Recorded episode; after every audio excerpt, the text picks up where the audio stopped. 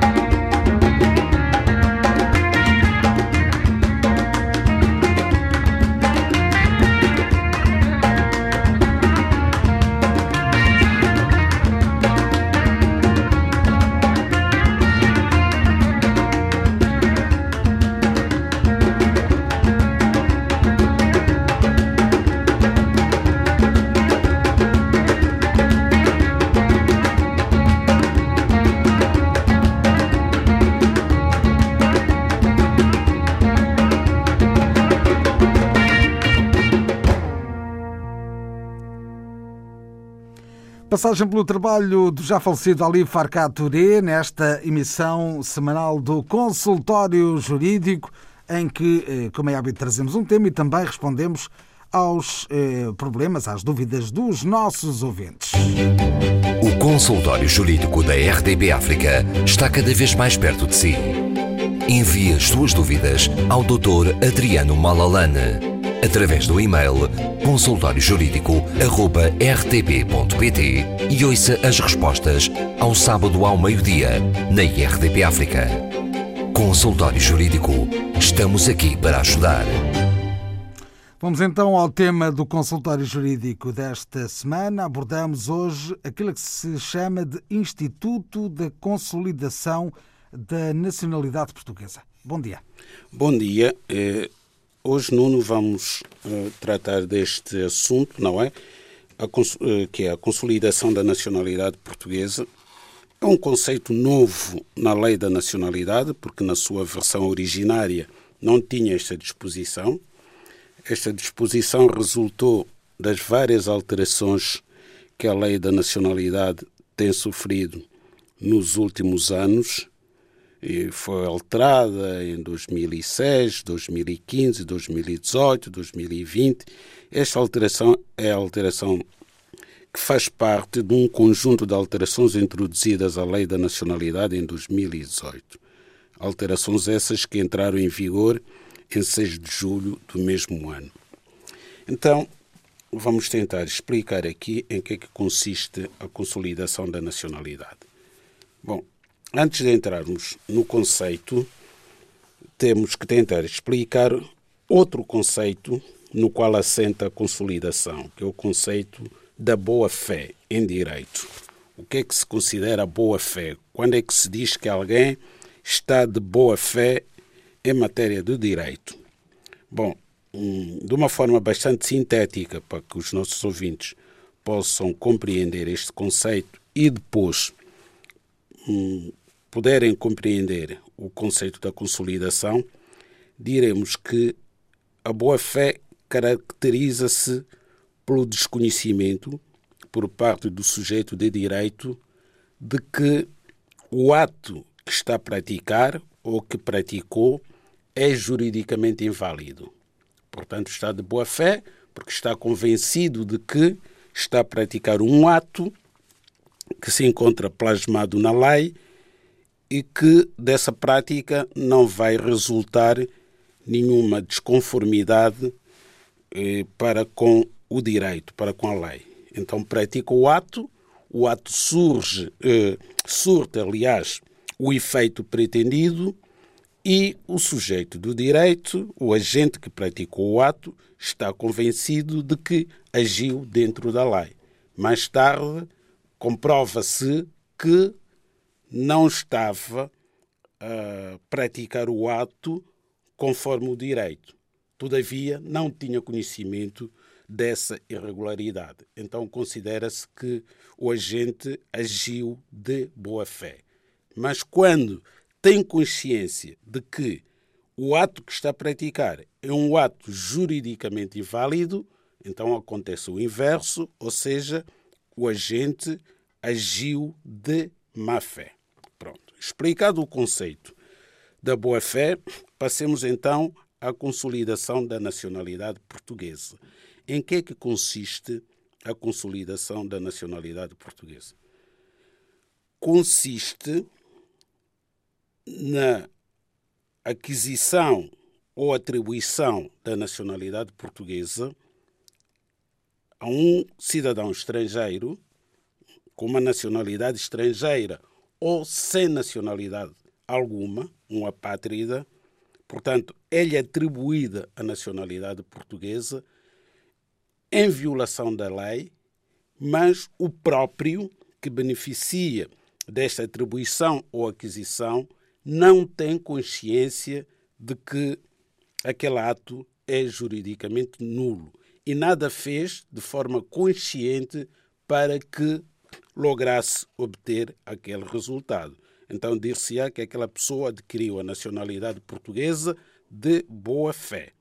Então, o que é que vai acontecer, ou o que é que acontecia há pouco, antes de 2018 em relação a estes casos?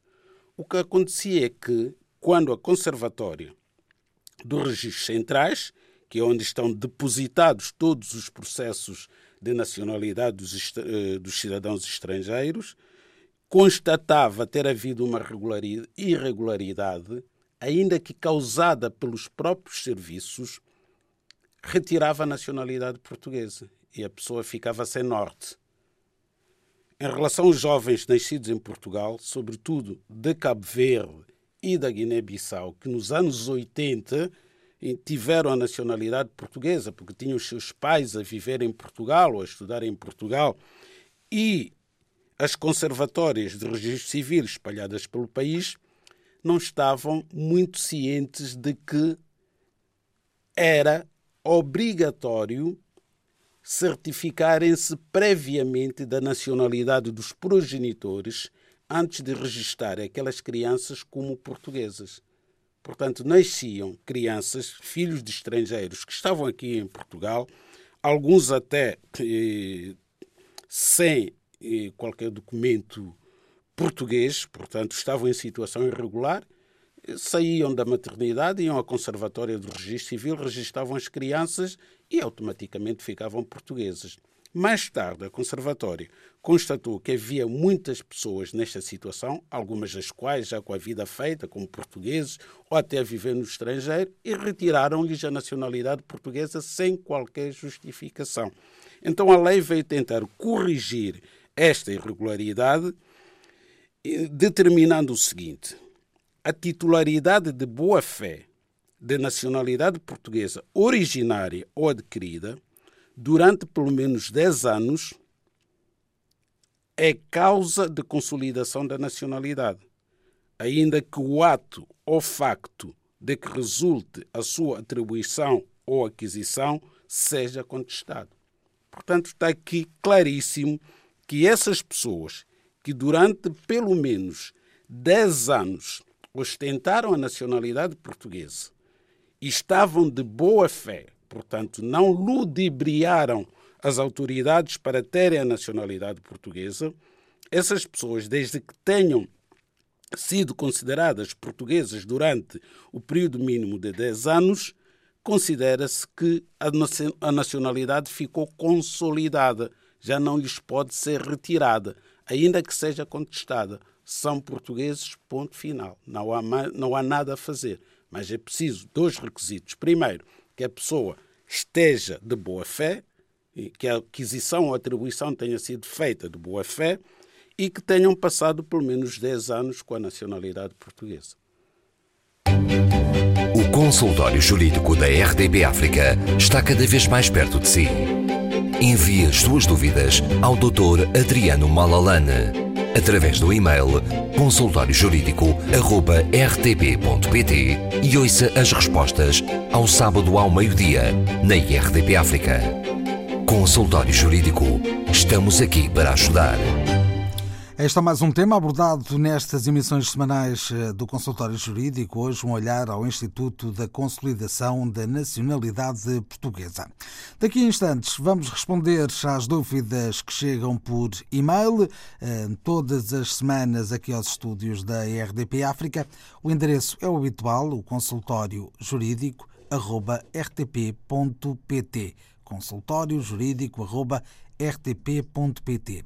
Podem continuar a inscrever-se no eh, telefone, hoje um telefone fora do habitual, é o número, eh, esta semana, o 213820074, eh, o 213820074, também podem usar o 213820075. 213820075.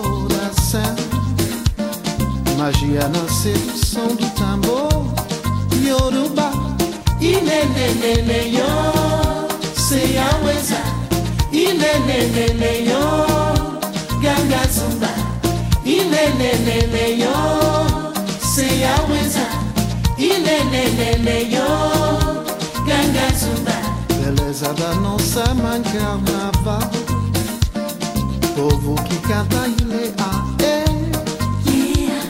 Marina toca e na e dança. Festa de Marimanye Manjá Yoruba. Ilelelele yo. Sriaweza Ilelelele yo. Ganga Zumba. Ilelelele yo. Sriaweza nenenene yo ganga zumba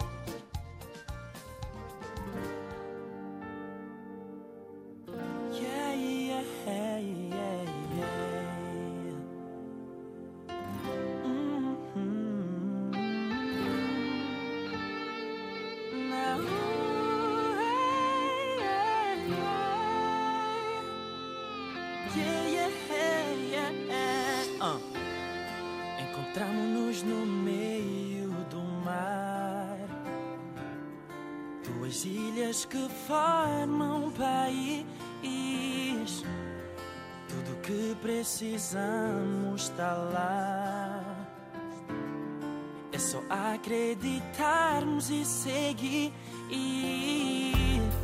Vamos dar as mãos num só coração. Como querer, na escola, me traba, e no duro quaco nunca por fé.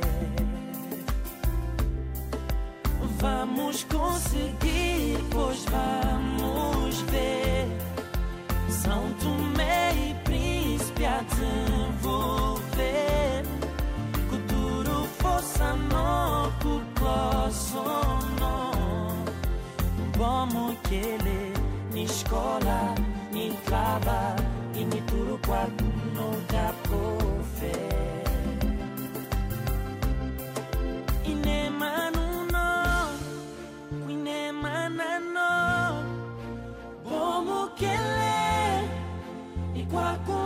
não tem, não tem cacau, não tem banana,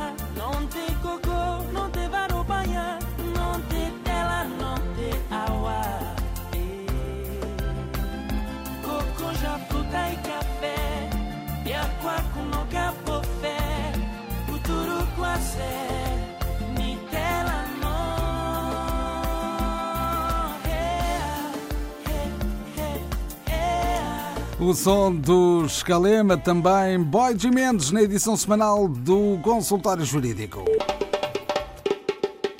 Como é que eu posso fazer para me legalizar? Um contrato de trabalho pode ser feito por um dia, pode ser feito por um mês. Existe liberdade na fixação do prazo de duração do contrato de trabalho. Consultório Jurídico. Ora, muito bem, vamos começar a responder aos nossos ouvintes esta semana e damos prioridade aos e-mails que têm chegado nos últimos dias. Começo por trazer a pergunta de Duarte Mendes. Boa tarde. Trabalhei numa empresa com contrato e descontos para a Segurança Social durante três meses e foi cancelado o contrato eh, e já passaram, entretanto, dois meses. Gostava de saber se tenho direito a número de Segurança Social. E é essa a questão que lhe coloco, doutor. Parece muito simples responder a, Sim, sem esta. dúvida. Esta questão é extremamente simples, aliás. Eh, Ainda que não tivesse eh, o nosso ouvinte Eduardo Mendes trabalhado durante três meses, ele tem direito à segurança social. Hoje, qualquer cidadão em Portugal pode requerer um número de segurança social. Houve um diploma que foi publicado o ano passado pelo governo que vem permitir que, mesmo os cidadãos estrangeiros que ainda não se encontram em situação legal no país, têm direito quer ao número da Segurança Social, quer ao número do utente. São dois serviços fundamentais para qualquer cidadão em Portugal. É uma questão de cidadania. No seu caso, por maioria de razão, uma vez que já trabalhou três meses e fez descontos, a pergunta que se coloca é: para onde foram os descontos do Sr. Duarte Mendes? Será que de facto foram para a Segurança Social? Ou seja, se foram entregues pela empresa à Segurança a Social. social, exatamente. Porque a Segurança Social só pode receber os descontos de um trabalhador se esse mesmo trabalhador estiver inscrito na Segurança Social com o respectivo número de beneficiário da Segurança Social. Muito provavelmente eh, o trabalhador tem número de segurança social, só que não sabe. Não sabe, exatamente, não sabe, mas é muito fácil de saber.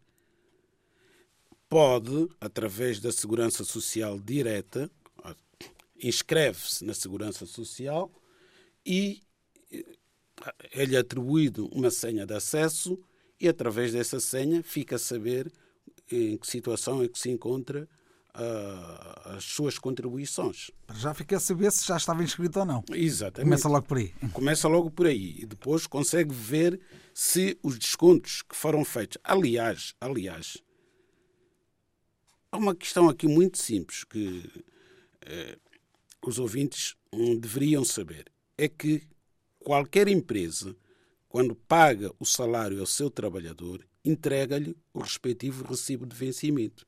E nesse recibo vem o número da Segurança Social.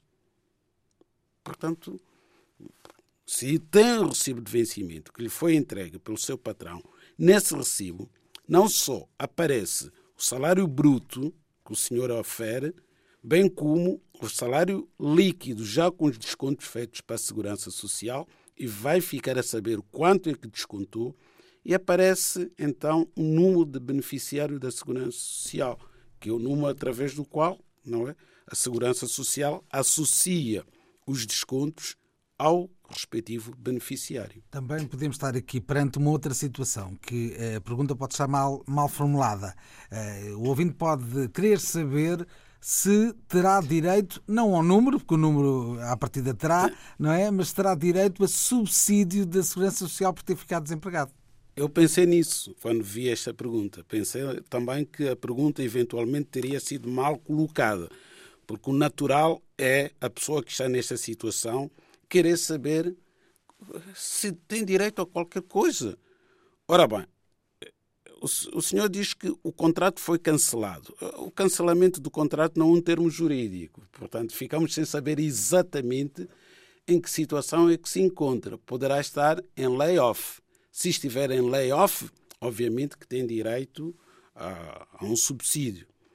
Se o contrato estiver suspenso, aí temos que saber os motivos da suspensão do contrato e pode efetivamente não ter direito a qualquer subsídio. Não está desempregado, porque mesmo que estivesse desempregado, também não teria direito ao subsídio de desemprego, porque não cumpriu o prazo de garantia. Prazo mínimo de seis meses para poder receber o subsídio de desemprego. Portanto, é importante saber exatamente qual é a situação. Dizer que está cancelado, os contratos de trabalho não se cancelam.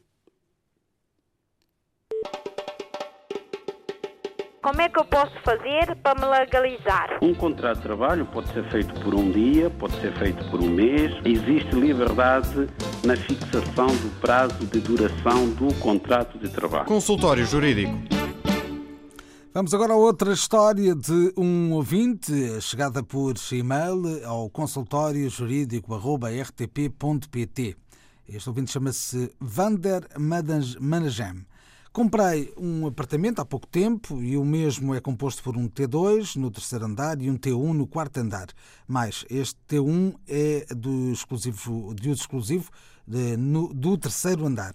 Durante muitos anos, o quarto andar tinha sido habitado, inclusive eh, tendo contrato e recibos de pagamento de renda todos os meses. Mas, com o passar do tempo, deixou de ser.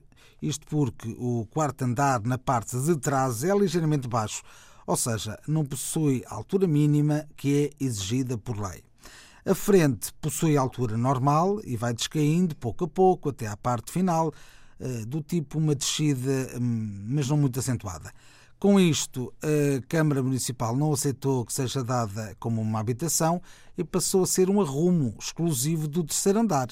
Mas é um TU, T1 completo, inclusive até um terraço de 20 metros. Neste momento, fiz o pedido à Câmara para a aceitação do quarto andar como habitação, mas o processo está a ser muito demorado e tenho um familiar que pretendo pôr no quarto andar a viver. A minha pergunta e dúvida é a seguinte: sendo o quarto andar de uso exclusivo do terceiro, posso pôr algum familiar lá a viver, mesmo que a Câmara ainda não tenha concluído o processo? Eh, Será que serei alvo de algum processo ou penalizado por parte da Câmara por ter posto lá um familiar a viver? Visto que possuo todas as condições, inclusive já fiz obras de remodelação em todo o quarto andar. O que é que lhe parece esta longa exposição do ouvinte Vander Managem? Bom, longa, mas o assunto também é fácil de perceber e podemos sintetizar. Esta situação não é única. Há muitos prédios em Lisboa e noutras cidades de Portugal com este tipo de problema. O que é que está a acontecer? Temos um andar, neste caso é o terceiro andar, que é um andar normal no sentido de que tem licença de habitação, e por cima do terceiro andar há uma espécie de um terraço, que é o quarto andar, que, pelo contrário, não tem licença de habitação. Portanto, serve como uma sala de arrumos. É um simples terraço. Embora tenha havido obras que permitem que alguém possa lá habitar. Todavia, não tem licença de habitação. Qual é a resposta? Olha, se quisermos ser formalistas e respeitar o espírito da lei, eu diria que ninguém deve, não digo pode, ninguém deve habitar aquele andar. Porque se houver um acidente, a companhia de seguros não se vai responsabilizar com qualquer acidente que possa ocorrer com o morador do quarto andar, porque não tem licença de habitação.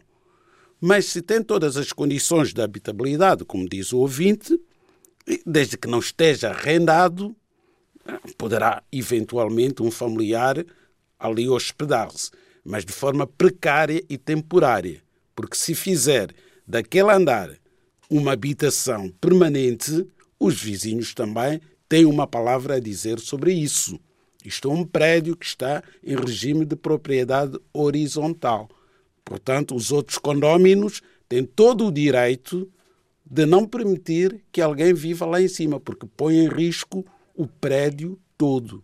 É por isso que a Câmara não emitiu a respectiva licença de habitação e muito provavelmente não o irá fazer. Porquê? Porque o pé direito do quarto andar não permite que alguém esteja a viver em condições de segurança.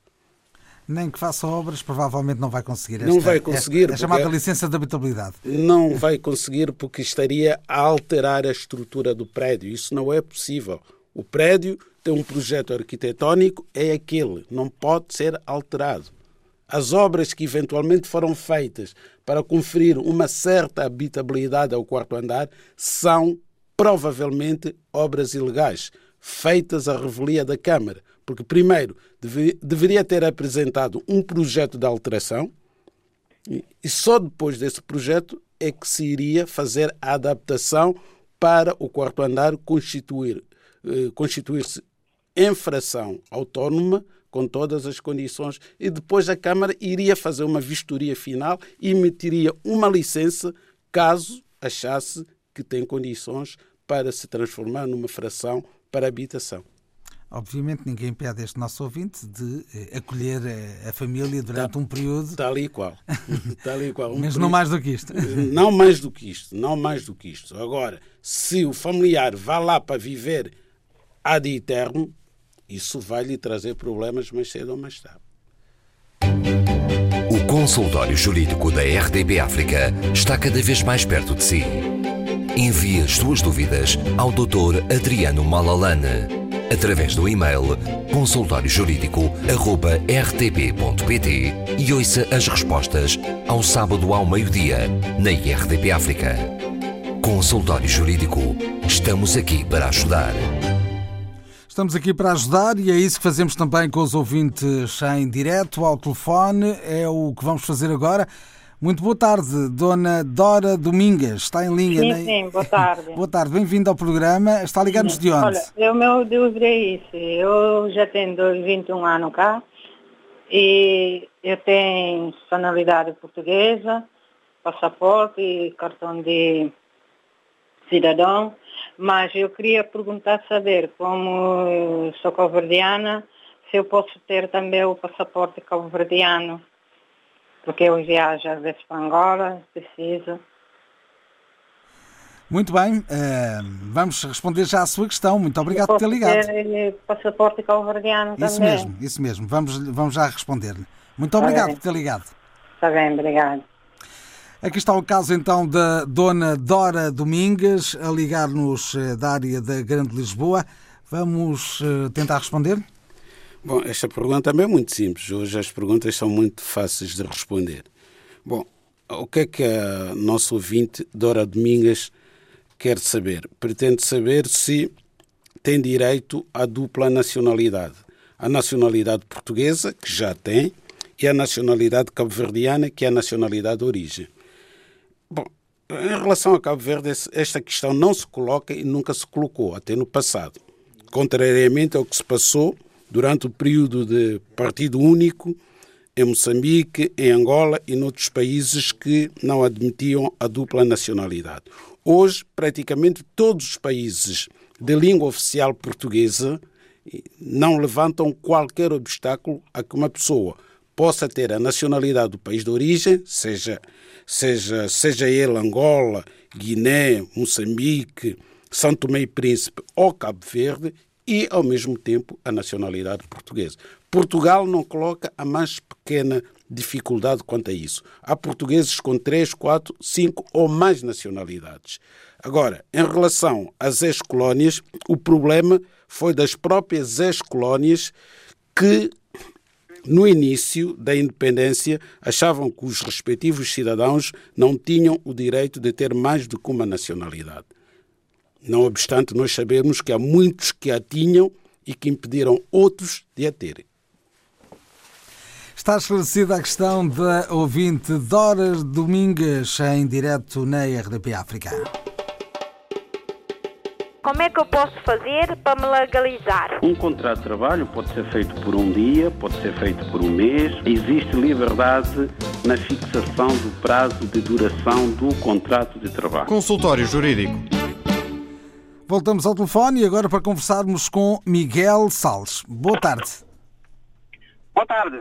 Está a ligar-nos de onde? De Lisboa. De Lisboa. Quer contar-nos então a sua história? Ok, muito, obrigado pela- pelo tempo e, e também queria agradecer aí o doutor pelo tempo de ajuda né, que tem prestado ah, a nós. Sendo assim, a minha pergunta eh, tem a ver com a ex-colônias também. O doutor teve um bocadinho a falar, mas não prestei atenção. Não é? Ah, uma vez estava no telefone, não, não, não conseguia ouvir. E, e qual é a do questão? E qual é a questão em concreto? tem a ver com o pai. Tem a ver com o pai. O pai foi tropa portuguesa também, certo? das colônias. Então, o pai que- queria saber se uma vez que houve essa prete- pretensão de devolução de nacionalidade, o pai queria saber se tem direito ou pode pedir a nacionalidade portuguesa, mas ele não tem título de residência. O pai está cá há quantos anos? O pai não vive cá. Muito bem. E, O pai vive em Angola, mas está sempre cá e, e em Angola. Penso que acho que temos todos os dados para lhe poder responder. Muito obrigado por, Muito obrigado por ter ligado. Obrigado, nós. Muito obrigado. Uma boa tarde. O ouvinte Obrigado. eh, Miguel Salles, aqui em direto a trazer eh, uma dúvida de nacionalidade do seu pai. É uma questão eh, recorrente nestas emissões semanais do consultório jurídico. Sim, temos aqui um, um senhor que vive em Angola, não é? O senhor Salles. cumpriu o serviço militar obrigatório nas Forças Armadas Portuguesas, portanto, foi soldado português antes da independência de Angola. E hoje é cidadão angolano, portanto, perdeu a nacionalidade portuguesa nos termos do artigo 308-A de 75, não é? E também já falamos longamente sobre este diploma e o filho, o Miguel, quer saber se o pai poderá ter a nacionalidade portuguesa pelo facto de ter sido militar português. A resposta é não. E o Estado português entende que não, que aqueles que serviram as Forças Armadas portuguesas, sendo todavia naturais dos países antigas colónias, que perderam a nacionalidade portuguesa à data da independência do respectivo país. No caso de Angola, será 11 de novembro de 1975. Portanto, nesta data, o seu pai deixou de ser português e passou a ser cidadão angolano. Há uma norma na lei da nacionalidade que abre uma exceção, ou seja, permite que algumas pessoas possam ser portugueses sem terem vivido em Portugal com autorização de residência durante cinco anos. Não, não é preciso ir muito longe, basta olhar para os dois atletas que foram medalhados semana passada eh, no, nos Jogos, no Campeonato Europeu de Atletismo, um cubano e uma atleta dos Camarões chegaram recentemente a Portugal, a última das quais chegou o ano passado, 2019, e foi representar Portugal eh, com as cores portuguesas, porque lhe foi concedida a nacionalidade portuguesa. Estes homens que vestiram a farda portuguesa, combateram como soldados portugueses no chamado ultramar, perderam a nacionalidade e, quando pedem a nacionalidade com base no facto de terem prestado serviços relevantes ao Estado português, as autoridades portuguesas entendem que o serviço militar não, é, não se considera serviço relevante para efeito da nacionalidade portuguesa. Portanto, o seu pai não pode, infelizmente, ser português, não obstante, eu pessoalmente entender que a prestação do serviço militar eh, traduz a prestação de um serviço relevante para qualquer Estado. Da mesma forma que ser atleta medalhado, não é? Também se considera um serviço relevante. Mas a lei, é curioso, vem dizer o seguinte, e foi alterada, que o governo português, portanto estamos a falar do artigo 6 da Lei da Nacionalidade, número 6, que diz que o governo pode conceder a naturalização com dispensa dos requisitos do tempo de residência legal em Portugal aos indivíduos que tenham tido a nacionalidade portuguesa, aos que forem havidos como descendentes de portugueses, aos membros de comunidades de ascendência portuguesa e aos estrangeiros que tenham prestado ou sejam chamados a prestar serviços relevantes ao Estado português ou à comunidade nacional.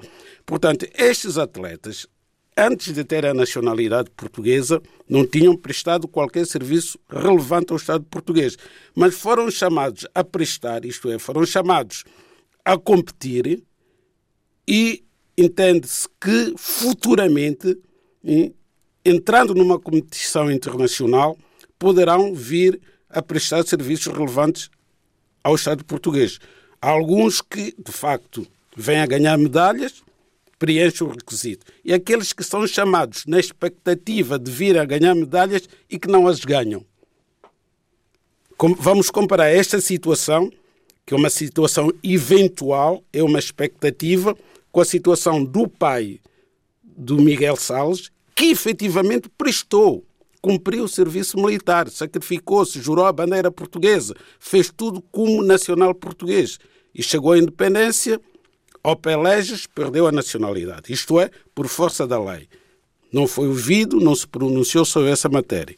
Portanto, são opções políticas. Nada tem a ver com direito, tem a ver com opções de natureza política. Como é que eu posso fazer para me legalizar? Um contrato de trabalho pode ser feito por um dia, pode ser feito por um mês. Existe liberdade na fixação do prazo de duração do contrato de trabalho. Consultório Jurídico. Vamos ainda a uma última questão enviada por eh, um ouvinte, Marcelino eh, Garção Marques, eh, a dizer, a perguntar o seguinte: uma criança com, tenho dúvidas se é 14 anos, são 1,4 anos, porque tem 1,4, nascida e a residir em Portugal, cuja mãe está na condição ilegal, pode ter direito à legalização? Essa é a primeira pergunta. A segunda, após um adolescente uh, que esteja a estudar e a viver com os pais em Portugal ser legalizado, os seus pais podem concorrer à legalização por via do filho? Uh, Depreende-se que uh, esta criança tem 14 anos, os pais estão ilegais, ou a mãe está ilegal, e que se ele tiver direito à legalização, se a mãe ou os pais podem ser legalizados por via do filho. É esta a questão deixada por eh, Marcelino Garção Marques. O que é que lhe parece, doutor? Bom, parece-me que já respondemos a esta questão algumas vezes também. Várias uhum. vezes. Desde logo, esta criança tem direito à nacionalidade portuguesa se tiver 14 anos. Não pelo facto da última alteração que vai permitir que as crianças que nascem em Portugal, cujos pais estejam a ver há pelo menos um ano, independentemente de estarem legais ou não, nascem portuguesas. Mas sim com base numa outra norma que diz que qualquer criança nascida em Portugal que tenha feito o ensino básico, concluído o ensino básico em Portugal, tem direito à nacionalidade portuguesa. Portanto, aqui é muito fácil de responder à questão do Garção Marques, dizendo que esta criança, tendo nascido em Portugal e seguramente fez o ensino básico, é obrigatório, já poderia ser portuguesa. E sendo portuguesa criança, os pais têm direito pela criança à autorização de residência.